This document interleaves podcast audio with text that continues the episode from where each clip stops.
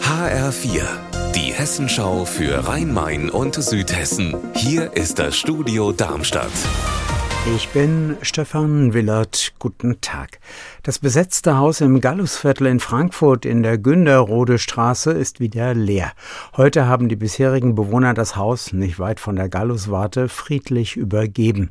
Die mehr als 30 Menschen ohne Wohnung, die hier bisher unterkommen konnten, mussten alles packen und rausräumen. HR-Reporterin Petra Demand, wo kommen die Leute jetzt unter?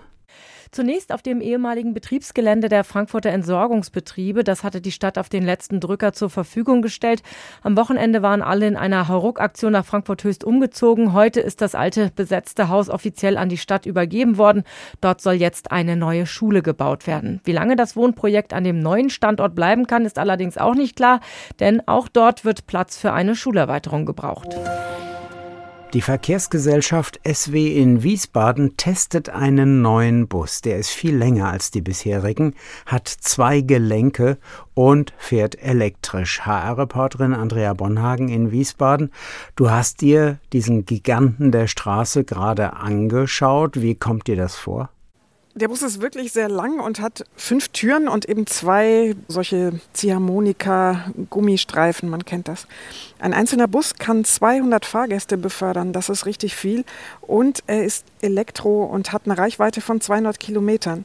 Der Schweizer Hersteller soll sehr gute Qualität produzieren. In der Schweiz ist vorgeschrieben, dass solche Busse 20 Jahre halten würde dieser Bus, der ist ja so lang wie eine Straßenbahn, würde der denn die Probleme in Wiesbaden lösen? In Wiesbaden gibt es ja keine Straßenbahn. Ja, das Wiesbadener Problem ist ja zu wenig Busfahrer und hoffentlich mehr Fahrgäste. Das könnte jetzt dieser Bus leisten. Das ist aber teuer, kostet etwa anderthalb Millionen Euro. Man bräuchte ein neues Ladesystem und einen zweiten Betriebshof. Und ein Bus könnte in Wiesbaden, wo es rauf und runter geht, nicht den ganzen Tag im Winter mit Heizung fahren. Das schafft der Akku nicht. Das heißt also, man müsste zwischenladen oder den Bus tauschen. Unser Wetter in Rhein-Main und Südhessen. Überwiegend freundliches Wetter bis zum Nachmittag heute in Südhessen. Die Temperatur in Glashütten im Taunus bei 22 Grad. Für morgen sind für die Rhein-Main-Region neben Sonnenschein auch Wolken und örtliche Schauer vorhergesagt. Ihr Wetter und alles, was bei Ihnen passiert, zuverlässig in der Hessenschau für Ihre Region und auf hessenschau.de.